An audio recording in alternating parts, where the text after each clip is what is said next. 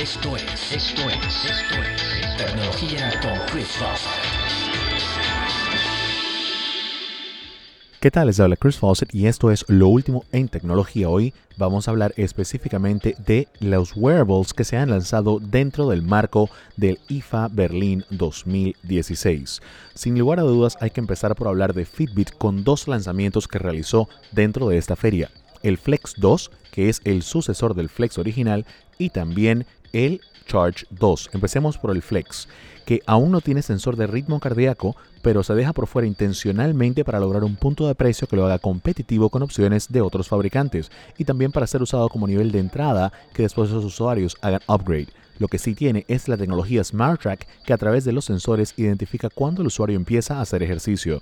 También incluye un cambio en los LEDs que ahora son de colores que pueden dar notificaciones codificadas por color asociadas al teléfono celular del usuario. Otra adición interesante es que el Flex es ahora totalmente a prueba de aguas y sumergible hasta 50 metros de profundidad, por lo que puede ser fácilmente utilizado para nadar en piscinas y playas.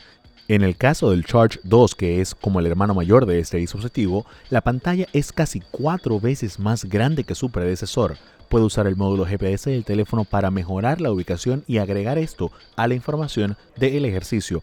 Eso es particularmente útil para aquellas personas que corren y para aquellas que montan bicicleta. También, en cuanto a wearables, hay algo de noticias con respecto a la marca Fossil, que anunció muchos relojes en la feria Basel World, pero aquí en el IFA mostró ya versiones funcionales de los relojes, todas utilizando la plataforma Android Wear. Habrá diferentes estilos, pero en funcionalidad todos incluyen básicamente lo mismo. Anunció también que la marca Michael Kors también estará lanzando relojes inteligentes con estilos muy similares a los que se ve a nivel de tecnología en la marca Fossil. Garmin también hace noticias con el lanzamiento de dos equipos particularmente. El primero de ellos era muy de esperarse, que era el Forerunner 35, el sucesor del Forerunner anterior.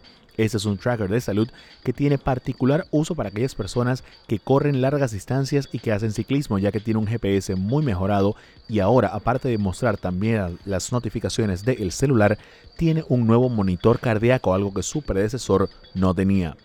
Esta marca Garmin también lanzó algo que no está dentro de las características que normalmente se ven en productos que ellos lanzan. Ha lanzado una cámara de acción, la Verb Ultra 30, que es una competencia directa de las cámaras de GoPro.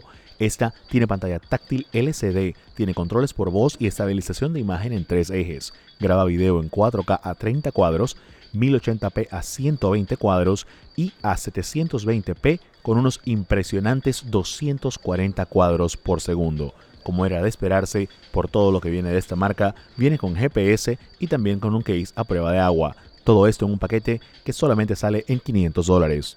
La marca WeThinks también ha logrado algo interesante ahora que es parte de Nokia. Han lanzado un nuevo reloj semi-inteligente llamado el Activity Steel HR. Este mantiene el reloj el diseño perdón, del reloj clásico Activity Steel, como se espera de la marca, pero agrega no solamente una pantalla, sino que más importante, un sensor de ritmo cardíaco.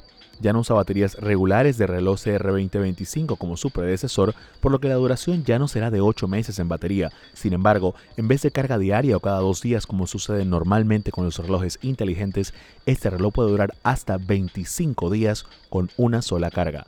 Cerramos avisándole que el sitio web de Apple ya aparece en estado de mantenimiento, suceso común previo a los lanzamientos de los nuevos equipos.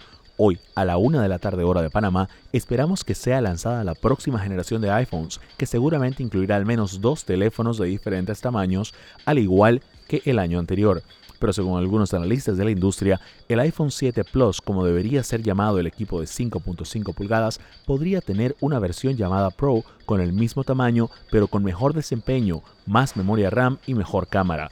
Nos mantendremos atentos a todo lo que será el tema del segmento mañana, pero por hoy despedimos desde el IFA Berlín 2016 con lo que fue lo más importante dentro del mundo de la tecnología.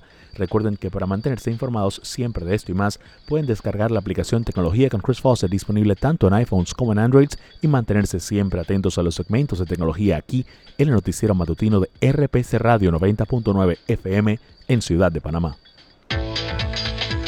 Esto fue, esto fue, esto fue, esto fue Tecnología con Chris Fawcett.